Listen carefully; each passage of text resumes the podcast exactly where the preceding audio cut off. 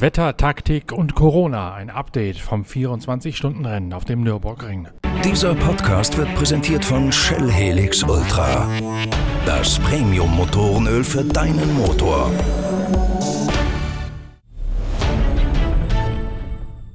Es ist Zeit für eine Mittagslage in unserer Serie Highway Through Green Hell mit einem Update vom 24-Stunden-Rennen auf dem Nürburgring. Wir warten am Freitag zwar auf das nächste Qualifying, doch hinter den Kulissen gibt es schon eine ganze Menge aufzuarbeiten. Darum dachte ich, es gibt mal schnell eine Nachrichtenlage mit ein paar Erklärungen zur Strategie, zur Reifennutzung und zu allem Wissenswerten, was man vor dem Rennen wissen muss, um nachher zu verstehen, was im Rennen passiert.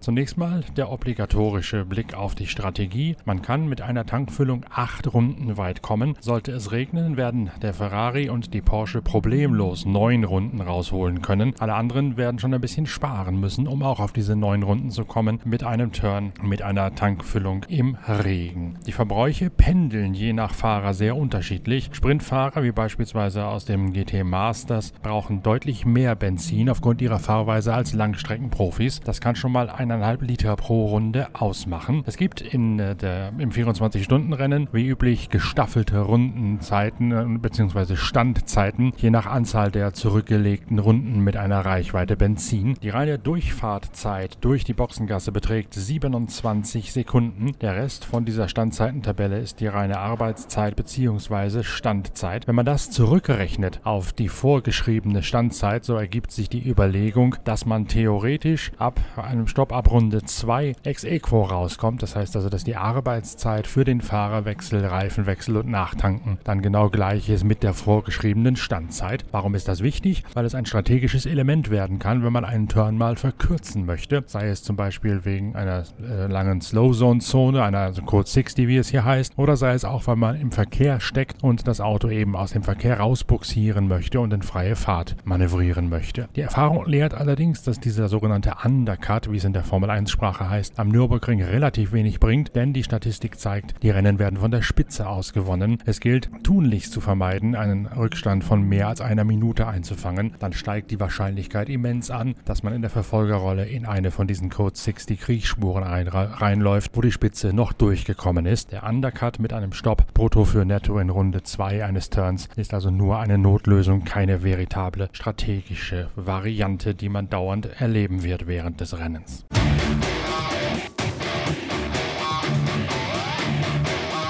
Ihr habt es alle mitbekommen, Porsche hat die Werksfahrer abziehen müssen und auch die Werksingenieure und Mitarbeiter wegen einer Corona-Alarmsituation nach den 24 Stunden von Le Mans. Dort sind drei Mitarbeiter am Sonntag positiv getestet worden, sodass Porsche aus Vorsichtsgründen alle Mitarbeiter, die in Le Mans waren, abgezogen hat, inklusive der Fahrer. Das war vor allen Dingen für die Ingenieursfraktion eine große Herausforderung. Vier Renningenieure und zwei Dateningenieure sind deswegen nicht mit an den Nürburgring gekommen, für den sie eingeteilt gewesen wären. Porsche verzichtet deswegen auf einen übergeordneten strategischen Support während des Rennens, der normalerweise für alle Teams angeboten wird von zwei Porsche-Ingenieuren. Diese Porsche-Ingenieure beobachten die Konkurrenz, beobachten das Wetter und das Renngeschehen und versuchen so dafür zu sorgen, dass stets alle Porsche richtig bereift sind und die richtige Wahl der Stindlängen treffen. Dieser Service muss eingestellt werden, weil die Ingenieure dafür nun als Renningenieure abgestellt worden sind, um die Lücke zu füllen. Das war eine ziemliche Mammutaufgabe, die Ingenieursfraktion neu aufzustellen. Letztlich sogar eine unnötige Aktion, denn beim nächsten Corona-Test, dem Nachtest am Mittwoch, hat sich herausgestellt, dass sämtliche drei dort positiv in Le Mans getesteten doch negativ sind, sprich also kein Corona haben. Letztlich war es ein Corona-Fehlalarm, doch da war die Entscheidung bereits gefallen, die Le Mans-Mannschaft aus Sicherheitsgründen nicht mit rüberzuziehen, an den Nürburgring zu holen.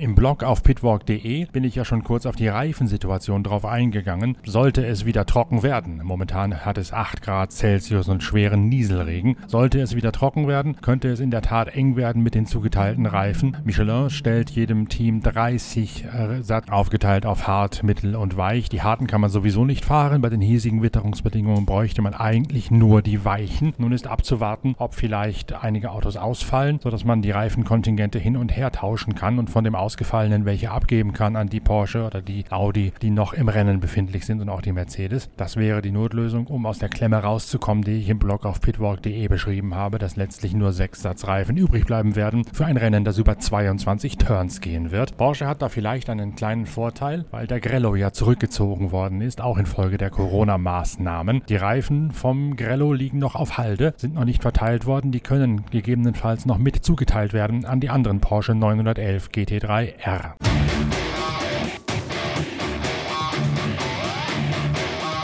Und wo wir schon beim Thema Reifen sind, da gibt es seit dem Nachttraining gestern Diskussionsbedarf, weil dort das Schnitzer-Team angefangen hat, Slick-Reifen nachzuschneiden und so de facto Intermediates nachzustellen. Es gibt von Michelin auch drei verschiedene Mischungen an Regenreifen. Sollte es bei Nieselregen bleiben, ist man allerdings gerade auf den neu asphaltierten Stellen dieser Nordschleife vielleicht mit Intermediates besser bedient als mit richtig heftiger Profiltiefe. Schnitzer hat gestern Intermediates selbst produziert, indem man weiche Reifen nachgeschnitten hat und so mit Profil versehen hat. Das ist allerdings eigentlich nicht vorgesehen, denn Michelin hat nur die Regenreifen auch für Regen freigegeben. Es laufen hinter den Kulissen gerade Diskussionen darüber, ob die Slicks, wenn man sie nachschneidet und in Intermediates verwandelt im Rallye-Stil, doch noch zugelassen werden sollen von Michelin. Dazu müssen sie allerdings explizit vom französischen Hersteller noch als regentauglich deklariert werden.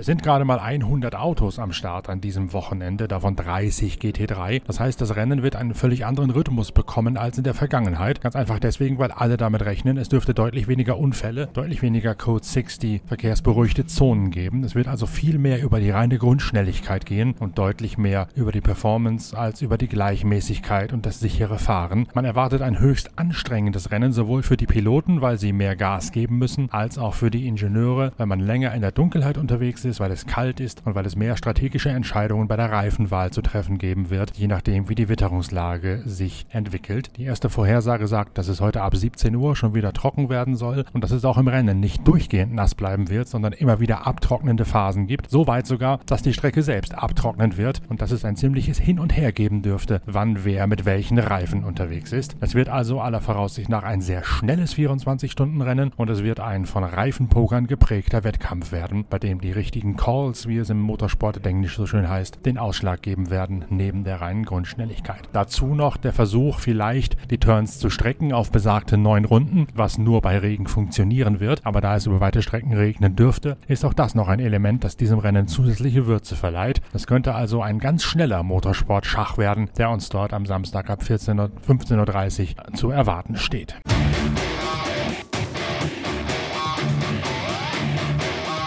Wir gucken natürlich weiterhin ganz genau hin und recherchieren hinter den Kulissen, auch in Sachen Lamborghini aus dem Team von Franz Konrad. Im Blog auf pitwalk.de hatte ich ja sehr viel dazu geschrieben, wie das Auto auf diesen schnellen Stand gebracht worden ist. Welche Zeit damit gestern gefahren wurde, hat die Konkurrenz allerdings verblüfft, denn die Zeit war schneller als in der Superpole im vergangenen Jahr von Laurenz Fantor mit dieser Mega-Runde. Und das, obwohl das Auto nicht mal abgetankt gewesen ist und nicht bis ins Extrem ausgereizt wurde. Die Konrad-Mannschaft setzt, genau wie auch die Schnitzertruppe, auf eine sehr harte Fahrwerksabstimmung. Das macht das Auto aggressiv. Das erklärt auch eine kleine Kollision, die es gegeben hat, bei der Klaus Abelin abgeschossen worden ist von Marco Mappelli. Das Auto sprang förmlich in den Porsche von Abelin hinein. Der Wagen von Abelin musste ziemlich arg repariert werden und Abelin hat nur zwei Runden zu fahren gehabt in der Vorbereitungszeit. Danach gab es den Treffer von Marco Mappelli. Mappelli hat sich nachher bei Klaus Abelin entschuldigt dafür. Absicht sei es keine gewesen. Es sei einfach nur eine Verkettung unglücklicher Umstände, dass er an einer Stelle noch versucht hat, vorbei vorbeizukommen, wo das Auto ins Springen geraten sei wegen der bockharten Abstimmung und deswegen in Abelen hineingehüpft sei.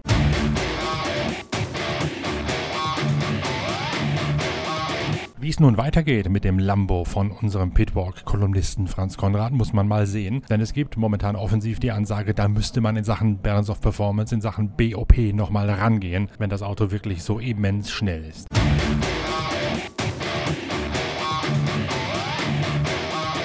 Team von James Glickenhaus hat sich noch verstärkt. Dort wird Richard Westbrook zum Fahrerkader gestoßen. Der Fahrerkader wird ja angeführt von Thomas Mutsch, dem Mann, der bereits seit Anbeginn des Glickenhaus-Projekts mit dabei ist. Der Wagen ist erwartungsgemäß noch eine Wanderbaustelle, denn er hat nur einen Long Run gehabt. Dazu nochmal einen Shakedown auf dem Flughafen hier in der Nähe in Mendig und ist so vorbereitet worden, allerdings bestenfalls rudimentär. Die Brandursache vom 6-Stunden-Rennen ist ausgemerzt worden. Da hatten wir ja bereits drüber berichtet in unserem Livestream, den wir damals gemeinsam aufgesetzt haben aus dem Arowe Studio heraus. Aber es gibt weitere Baustellen bei diesem Auto, ganz klar. Und Thomas Mutsch sagte mir gestern Abend, Lickenhaus ginge das Thema ein bisschen anders an als andere Hersteller. Man äh, vollführe die Entwicklungsarbeit bewusst vor aller Augen, weil man offen sein wolle und einen anderen Weg auch bei der Kommunikation gehe als die Hersteller, die erst dann rauskommen mit ihren Autos, wenn die perfekt ausgetestet sind. Jedenfalls fliegen dem Glickenhaus hier jetzt schon die Herzen zu für den roten Boliden, der hier seinen Einstand bei einem 24-Stunden-Rennen erlebt, auch wenn er noch kein potenzieller GT3-Killer oder Favoritenschreck sein dürfte.